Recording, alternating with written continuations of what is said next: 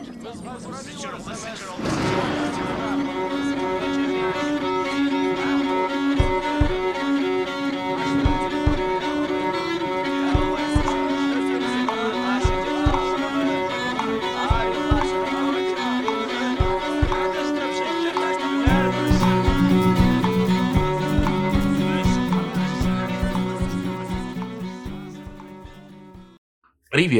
С вами подкаст Шибля. Меня зовут Ислам. Меня зовут Кунев. Наш проект является любительским. Мы не являемся историками. Мы собираем информацию из разных источников и обсуждаем свои находки. Мы выступаем за плюрализм мнений. Мы не устанавливаем истину в последней инстанции, ничего никому не доказываем и всегда открыты к диалогу.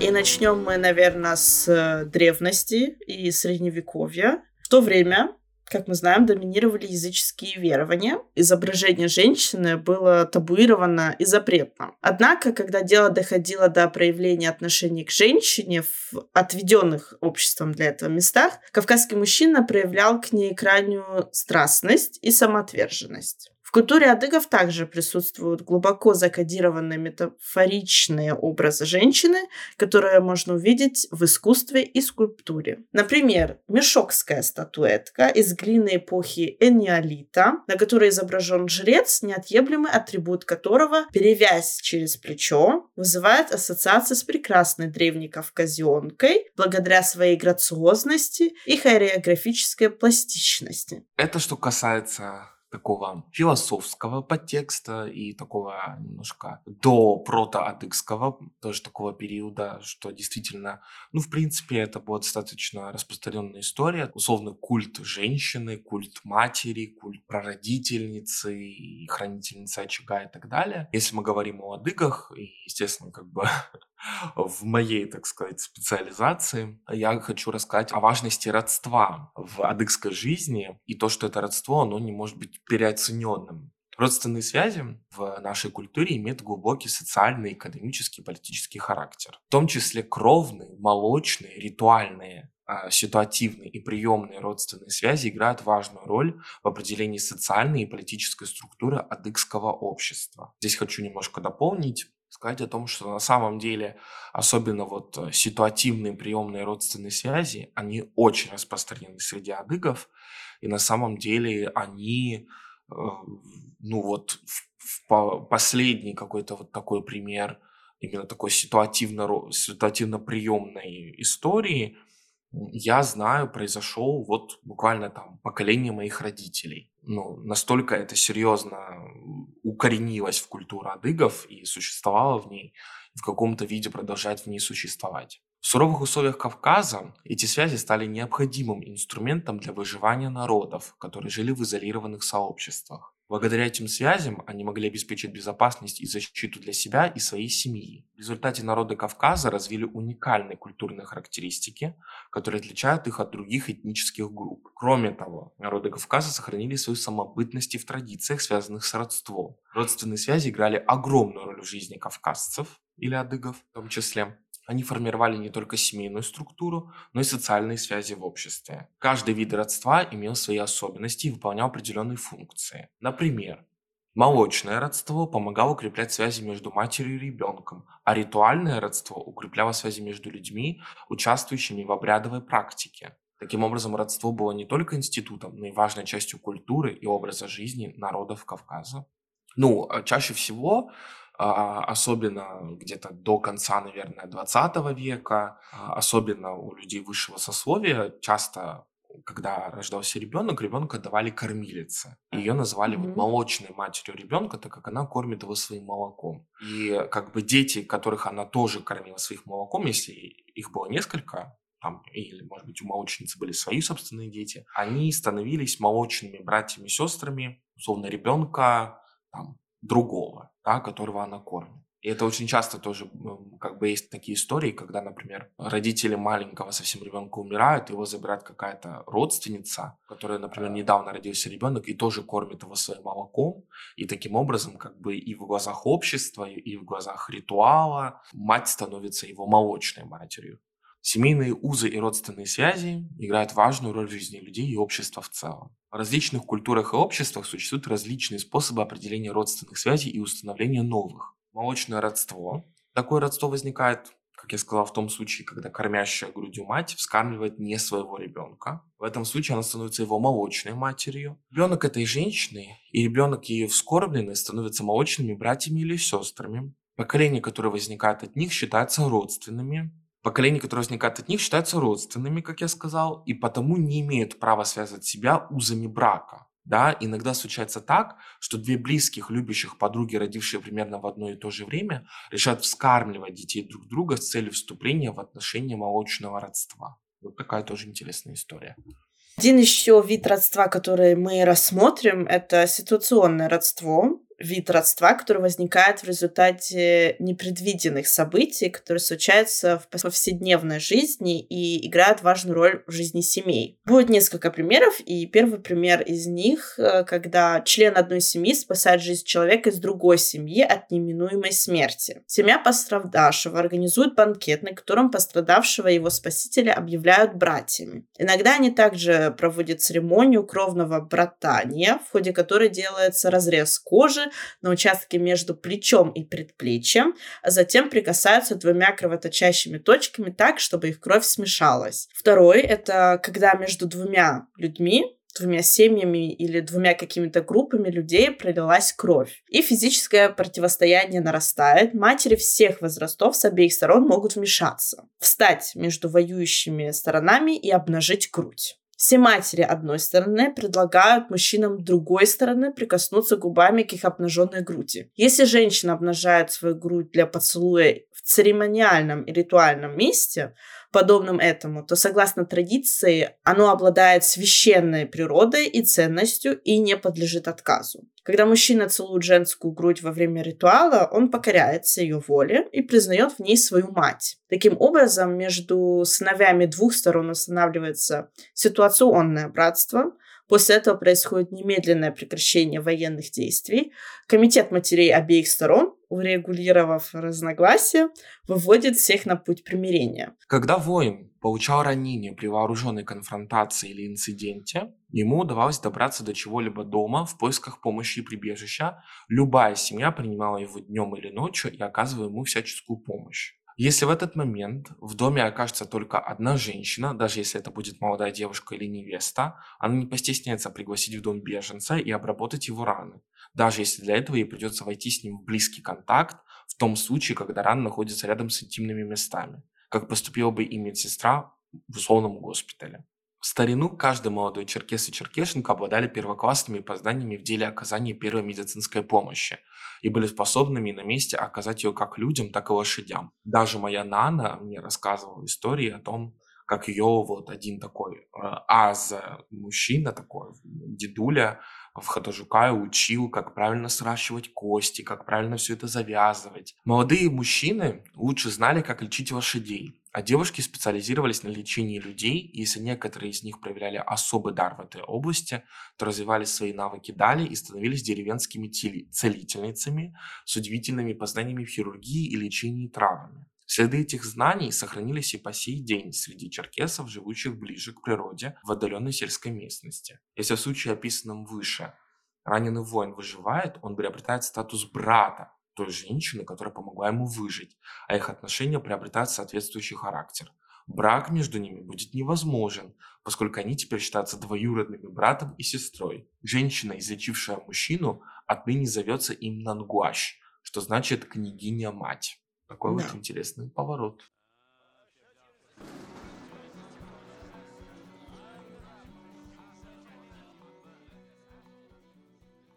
Супружеская жизнь в черкесской общине начинается, конечно же, как и в принципе везде, со знакомства молодых людей. Им предоставляются широкие возможности для общения и встреч друг с другом. Они могут ходить в гости друг к другу, устраивать прогулки вместе, посещать социальные мероприятия и вечеринки. Мы знаем, что у девушек была даже специальная комната, отведенная комната, в дом. Да. да, куда могли прийти, так скажем, воздыхатели ее, или там друзья этих воздыхателей. Там были целые правила, что девушка должна была быть не одна, со своей сестрой или подругой. Ну и парень должен был приходить не один, а с сопровождающим, так сказать, что все, все было культурно. Парни проявляют галантность, которая сопровождается шутливым флиртом. Они всегда сопровождают молодых девушек, то есть они э, ухаживают за ними, видимо, до дома доводят или еще куда-то. Для молодого парня посещение молодой девушки является элементом цивилизованности. Прием гостей и практика гостеприимства являются гражданской обязанностью молодых девушек. Они готовятся к своей будущей роли жены и могут ухаживать за будущим мужем, предлагая ему еду и напитки, делая ему компанию. Таким образом, молодые люди знакомятся близко друг с другом, чтобы понять свои чувства и оценить, насколько они подходят друг другу. Решение о свадьбе держится в секрете, и о нем знают только возлюбленные и их самые близкие друзья. Все происходит согласно правилам Адгахабза, что означает, что каждая свадьба является свадьбой по любви, и брак продолжается на всю жизнь. Родители могут внести свои предложения, но окончательное решение остается за молодоженами. Подчеркивается важность и глубокой любви, уважения и заботы друг о друге как главных характеристик этого института. Конечно, у каждой пары есть свои тайны, но в целом супружество абсолютно моногамно. Жены не станут делить своих мужей с другими женщинами, а мужья проявляют ответственность и любовь к своей семье, проявляя нежность и уважение к своим женам. Жизнь черкеса, живущего в подлинной черкесской общине, очень насыщена флиртующими действиями. Ну, как мы уже эм, рассказывали, да, это общение. Да, да. говорили. Да. Черкесы не просто общаются друг с другом, они флиртуют. Это проявляется в их отношениях к любви, жизни смерти и в любых других ситуациях. Традиционно черкесы придерживаются моногамности, и ни одна черкешенка не разделит свой дом с другой женщиной. Однако, в определенных обстоятельствах, такие как влияние чужеродных религий или изменение культурных традиций, это может измениться. Но в целом черкесы считают моногамию естественным и правильным выбором. Для описания черкесского этикета нужно несколько, как сказать, мы сказали, много-много работ, много-много монографий, все-все-все-все, что есть, вместе сложить и разделить. Черкесский стиль можно описать с помощью семи пунктов. Ну, это по мнению как бы автора, э, каждый из которых представляет собой какую-то отдельную большую работу или исторический источник и так далее. Эти пункты включают уважение и почитание старших, это правда, уважение всех людей, тоже правда, заботу о детях, уважение женщин и поддержку нуждающихся в помощи. Черкесский стиль жизни, достиг же своего пика в 15-16 веке, состоял из непрерывной серии уместных, галантных и красивых флиртующих действий. Черкесы как мужчины, так и женщины флиртовали со всеми аспектами жизни, выражая свою любовь и уважение. Поэтому термин «черкес», по мнению автора, обозначает флиртующую личность, независимо от пола, национальности или религиозной принадлежности. Ну, такая прям философия-философия, улет-улет. Да. Было бы очень интересно, если изобретут машину времени, первое место, куда я поеду, как вы думаете, куда? Черкесия 16 век. Черкесия 16 века. Вот там и выясним все. Как одеты были адыги, как они говорили, кому, какому богу молились, и все эти вопросы и ответы. Да. Ну, и, наверное, мы перейдем к части, где какие-то известные личности, что говорили о Я думаю, да, абсолютно, женщине. Да.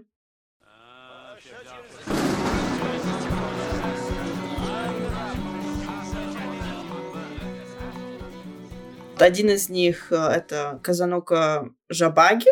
Я надеюсь, большинство людей знают, кто это такой. Известный такой философ ну, своего времени. Да. Его очень уважали и почитали, и до сих пор, я надеюсь, почитают. Э, и вот есть несколько как бы воспоминаний и рассказов, которые он как бы передал или о нем записали, которые связаны именно с женщинами или отношением к женщине. Например, а, он вел какую-то беседу и зак- закончил ее словами «Нет маленьких дел, есть маленькие мужчины, то есть недостойную делу мужчину, по другому варианту, человек и в малом должен быть велик. У людей эпохи Средневековья были свои представления о достоинствах мужчины-горца, и поэтому прополка лука и другие действия мудреца были вызваны устоявшимися представлениями. Сородичи озадачивало и удивляло отношение Жабаги к жене и женщине вообще. Он весь в заботах о жене, помогает ей в домашних делах, расчесывает ей волосы. Для него женщина достойна такого же уважения, как и мужчина.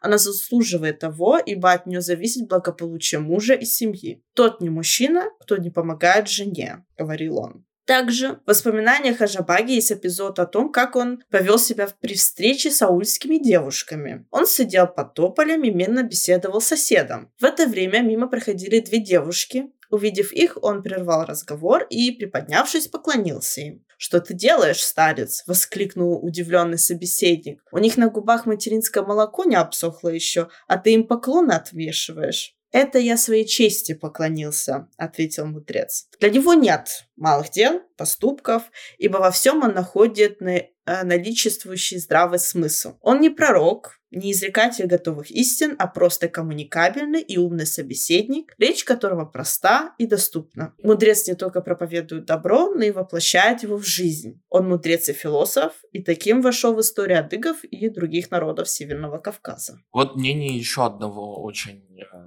уважаемого автора Тимбота Магометовича Кирашева. И он, кстати говоря, такую очень интересную выразил точку зрения, и он прав, мне так кажется, потому что он сказал, что в современном обществе женщины уже стали более независимы, более значимы. Критерием человечности и воспитанности человека, по его мнению, по мнению Тимбота Кирашева, является его отношение к женщине. Но и в наше время в современном обществе остаются элементы и тенденции жестокого обращения к женщине. Керашев убежден, что человеческое отношение к женщине, э, как бы человечное отношение к женщине требует нам относиться к женщине как к прародительнице и матери всего человеческого рода. Поэтому мы должны почитать всех женщин мира, как почитаем свою родную мать, облегчать им трудности нашей жизни.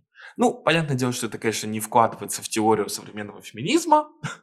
Да. Эм, но в целом это уже прогресс. Понятное дело, что, ну, радикализм есть везде, но, господи, мы живем в 21 веке. В 21 да. мы не живем да. в 19-18 веке. Да. да, и если Тимбот, э, Тимбот Кирашев, один из величайших писателей, авторов, писавших о адыгах и наша гордость, говорит такие вещи, то почему к нему никто не прислушивается? Да, да. но он продолжает но некоторыми членами адыгского общества было придумано требование, а именно жестокое и несправедливое по отношению к женщинам требование, запрещающее вообще садиться женщинам там, где уже сидят мужчины. Это ну, сильно. Да, да. Даже если вот проследить вот почему очень, э, я пропагандирую опять, да, почему очень важно знать свое древо. Потому что через древо вы можете отслеживать, если вы знаете эти истории, вы знаете, как ваши предки себя вели и так далее. Вы, если вы смог, смогли собрать эту информацию, вы знаете то, какие традиции они соблюдали, какие нет. Да. И вот, например, я не знаю, в, по отцовской линии моей там уровень пра, пра, пра, ну, там абсолютно спокойно женщина могла сидеть с мужчиной. Ну, не, не невестка, понятное дело, но если это сестра, э, дочка, в целом, как бы это не сказать, что прям там табуирована была история. Конечно, конечно. Все менялось, все перестраивалось. Э, Естественно, потому что э, культура, она не, не фундаментальная, она пластичная. Конечно. Этого Также и Адыга Хабза менялась Конечно. с годами. Оно как бы не появилось сразу с этими устоями, которые мы сейчас знаем, да. Сначала одно, потом другое, потом это поменялось, то поменялось. И как мы уже говорим, как там, я не помню, кто же это э, из известных людей сказал, э, по-моему, Зау, Заур Нагоев, что Адыга Хабза придумали, чтобы упрощать жизнь, упрощать. а не усложнять. Да. усложнять. Да, да, да. И зачем усложнять? Я, я вот искренне иногда не понимаю. И мой отец тоже всю свою жизнь боролся, ну, борется тоже до сих пор, говорит, там, например, почему дети не сидят за одним столом с, там, со взрослыми. Ну, уже время то прошло, когда они должны приносить, уносить. Тимбот Кирашев, э, он как бы убежден да. в том, что необходимо обучать и воспитывать молодое поколение высоконравственным человечным образом, человечным требованиям адыкственности в противоположность безнравственным, бесчеловечным требованиям антиадыкственности в общественном, а, в современном обществе. То есть он, он вот антиадыгственность, вот эти антиадыги, условно говоря, он их здесь выделяет и говорит о том, что вот те, кто относится к женщине жестоко, к те, кто ее, может быть, ограничивает в чем-то, да, в ее правах, в ее свободах, в ее желаниях. Э, эти люди антиадыги, по мнению Тимура Кирашева. И я с ним согласен.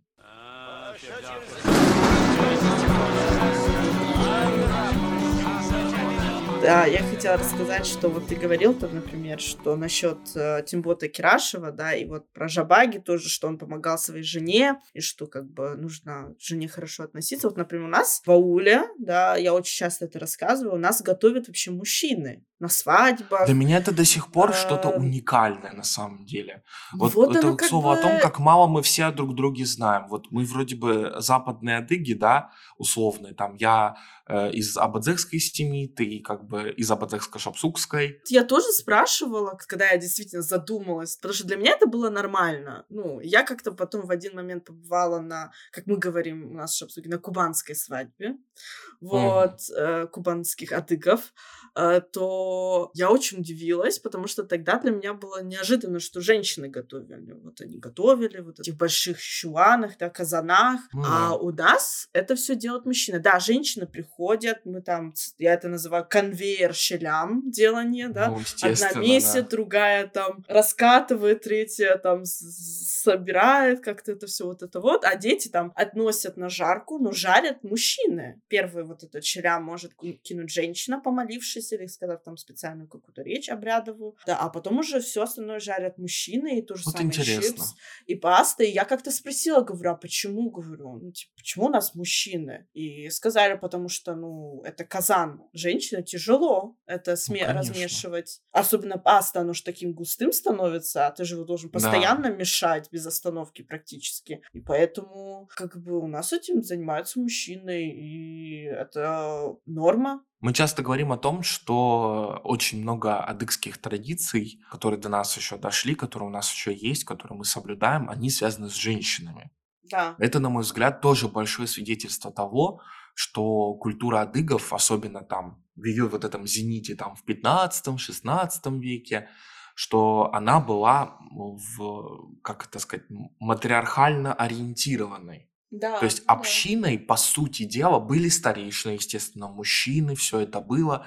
Но ты знаешь, это такой какой-то был мир, ну вот это тоже, знаешь, такое, конечно, антифеминистичное сейчас будет у меня высказывание, ну вот как бы номинально первой мужчиной, по сути, первой женщины. И Я это согласна. проявлялось во всем во всех мелких обрядах, мелких традициях, обряды свадьбы, обряды похорон, обряды, связанные там с для тела лучше и так далее, там только женщины участвуют. Ну, а то же самое Ханцы Гуаш, почему это Ханцы Гуаш, Ханцы а не Гуаш. Ханцы, Ханцы Все равно все связано Культ с женщины в основном, да, культ да. женщины и э, естественно, как бы сейчас э, адыгская женщина, там, она, как это сказать, культурно прошла, прошла все. И поэтому, конечно, мы не можем знать и до конца, какой действительно, как жили женщины там, в условном 15-16 веке, а, мы не можем знать. Вот абсолютно Конечно. точно, абсолютно четко. Но нам бы очень хотелось, и нам бы очень хотелось верить, что э, как бы и в будущем, и сейчас женщины в, как это сказать, осознают себя, осознают свои права, осознают свои, свое место в этом обществе, потому что их место наравне с мужчинами во всем. Конечно, в семье, в работе, в учебе, в получении образования. Что очень многие вступают в брак только после того, как закончат университет, например. Так, как такое да. абсолютно ну, такой мелкий пример, там, с точки зрения, да, этого всего, там, было бы интересно, было бы, конечно, круто, если бы женщина сказала, я не хочу выходить замуж, и она бы не выходила, и никто бы ничего не говорил, но это уже другая история, понятное дело, что это выбор каждого. Ну, да, к сожалению, или там, я построю карьеру, и только потом замуж выйду, потому что все таки вот это вот, после 24 ты уже, типа, не замуж, значит, да, старородящая, и что это такое, и тебе там Э, каждый день. Что-то ты засиделась, да, да, засиделась, что-то ты. Вот, ну, думаю, этот год у меня такой будет показательный в этом плане. Были женщины и в, том, и в то время, которые не выходили замуж, которые... Были абсолютно не, спокойно. Да, и сейчас оно есть, и в советское время это было просто, ну вот, ну как бы хочется ну, тоже как бы чего-то все, добиться в жизни. все равно, казалось бы, конечно, хочется. И как бы, ну, и меня очень радует, по крайней мере, то, что я вижу, что, понятное дело, есть обратные процессы, их очень много, и они очень распространены. Вот этих антиадыгов сейчас очень много, как сказал Кирашев, к сожалению. Но и в то же время есть очень много тех, кто наоборот, тех, кто ну, они современные люди, они современные парни и девушки, они получают образование, они работают на хороших работах, современные, общаются со всеми, там вот, по сути, они адыги, да, потому что у адыгов никогда не было предрассудков по поводу представителей других национальностей, других религий. Конечно. Да? Другого Потому что у адыгов у самих как бы, да, другого пола, у адыгов у самих как бы, да, были всякие свои, э, э, как бы, этот, кризисы самоосознания и самопонимания своего места в этом мире, неоднократные, я бы сказал, кризисы, поэтому адыги понимают, что это такое, и относятся к этому как бы спокойно. Вот, я хотел последнюю мысль сказать, что, наверное, э, ну, для меня быть адыгом – это быть свободным, адекватным, Э, миролюбивым человеком, который ко всем относится с уважением, который, э, у которого нет никаких предрассудков вообще по поводу чего-либо, который несет свою культуру, свои ценности, рассказывает о своей культуре, делится ей и показывает э, на своем примере, кто такие адыги, потому что каждый из нас – это лицо нашей этнической группы, условно, для да, наших знакомых да. и друзей. И поэтому старайтесь всегда, конечно, как-нибудь их удивить, рассказать что-нибудь интересное. Потому что эти стереотипы, они есть, они их очень много, и давно пора их разрушать, и мы их разрушаем, мне кажется, на своем примере. Очень многие да. адыги их разрушают как раз-таки. Поэтому держитесь, друзья, мы прорвемся с вами, я думаю. Да.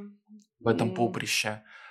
Да. В целом, как-то так у нас получилось поговорить про место женщины в обществе. Мне кажется, у нас как-то очень философско так получилось. Да, сегодня. да, очень, очень философско. Так, да. Мы так немножко улетели, да. Понятное дело, что, наверное, можно было бы рассказать попроще, но мы решили, зачем проще. Если можно проще посложнее. Это, да? Проще можно прочитать в интернете, да.